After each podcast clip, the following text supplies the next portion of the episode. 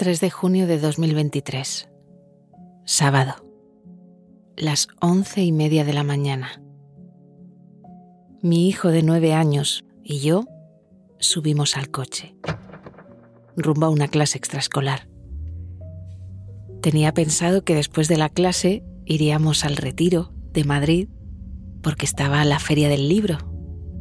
Así que el día se presentaba soleado, luminoso Pasaríamos el día entre libros, flores, árboles. Pero no fue así.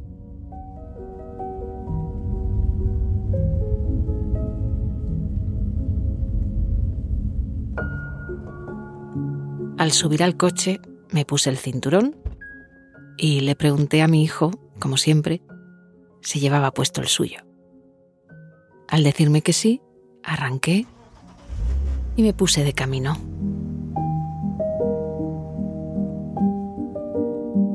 Llegué a la primera rotonda en la que cogía la carretera de doble sentido que me llevaría hasta Madrid.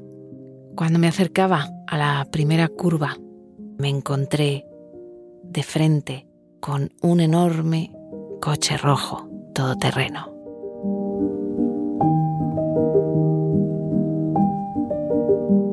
venía por mi carril y como era una curva no, no lo pude ver venir. Fueron...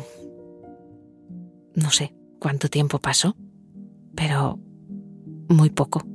No creo que pasaran más de dos segundos. En ese momento me quedé totalmente perpleja no entendía muy bien qué hacía ese coche ahí, en medio. Lo único que pude hacer fue girar todo lo que pude hacia la derecha, con la esperanza también de que el conductor contrario pues rectificara y se fuera hacia la izquierda. Pero no ocurrió así. Venía de frente directo hacia nosotros. Lo vi todo a cámara lenta. Pude ver cómo se acercaba lentamente, pese a la velocidad que él llevaba. Y ya cuando te das cuenta de que no puedes evitar ese choque no puedes evitar ese golpe que te viene, lo ves venir y dices, no lo voy a poder evitar. Lo único que me quedó en ese momento fue decir, muy bien, no puedo evitarte, pero te voy a afrontar y tomé una decisión. Tomé de la decisión de de esto esto va a doler. Pero elijo quedarme aquí, quedarme conmigo y por nada del mundo puedo perder la conciencia. Porque tenía a mi hijo detrás, no podía perder la conciencia bajo ningún concepto. Así que me agarré fuerte al volante y noté cómo el impacto me atravesaba de una manera muy, muy, muy consciente. Sentí un dolor tremendo en todo mi ser.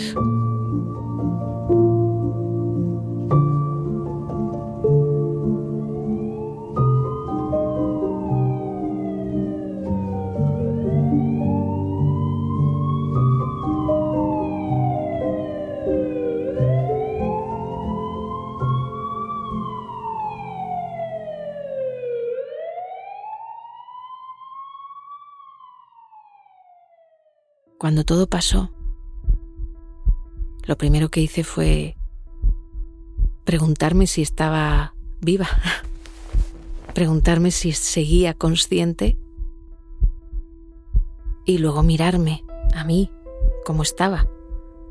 Al ver que estaba bien, que podía moverme, pues salté del coche, además empezaba a salir humo y lo primero que fui es a, ver a mi hijo cómo estaba.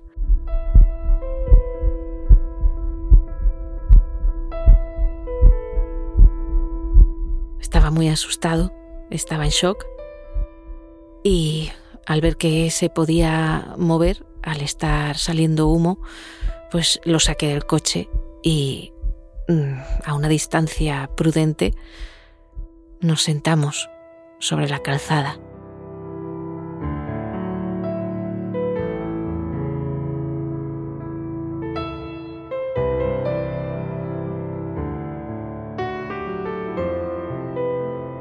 Enseguida apareció una familia maravillosa que venía detrás y, vio lo que pasó.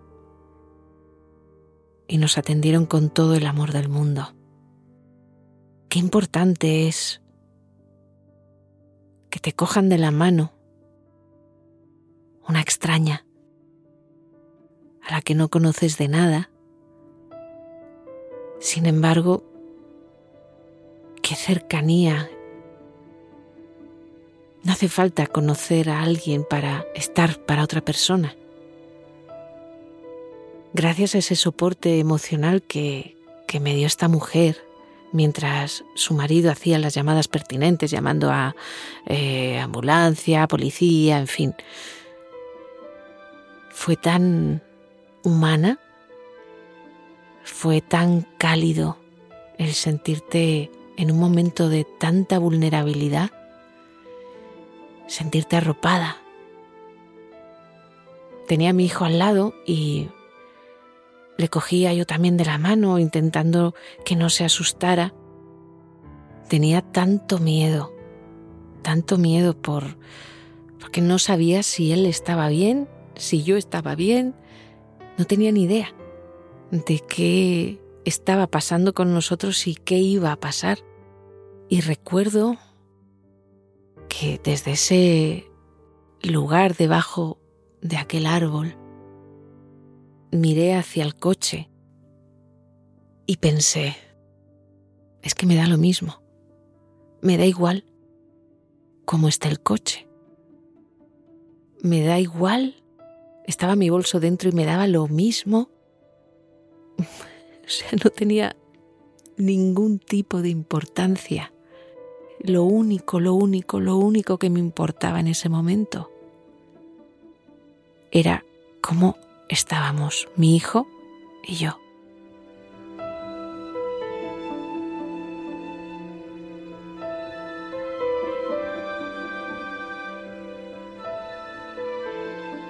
En aquel justo momento en que estaba sentada en la calzada, al lado de mi hijo, me di cuenta de lo que es importante, de verdad.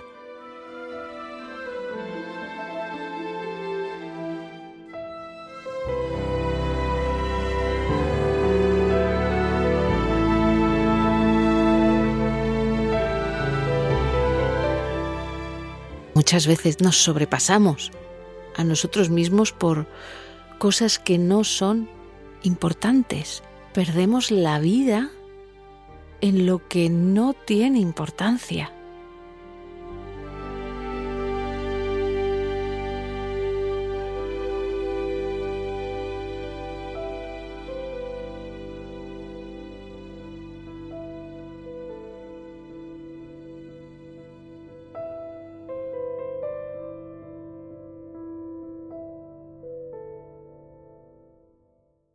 A cada cosa hay que darle la importancia justa que realmente tiene para ti.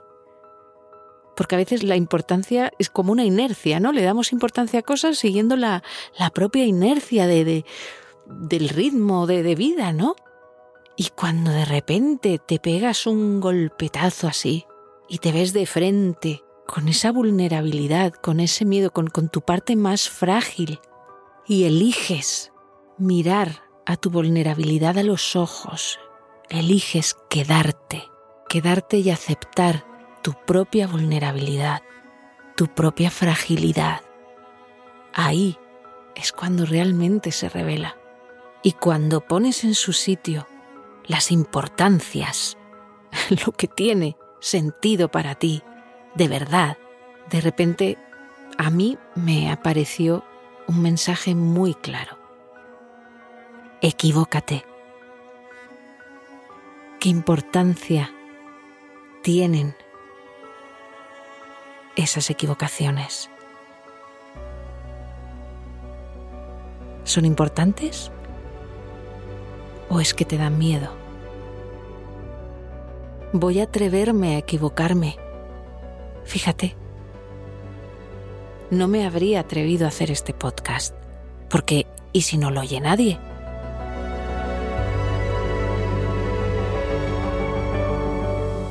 Para mí la importancia no es si lo oye alguien. Para mí lo importante es hacer algo en lo que creo.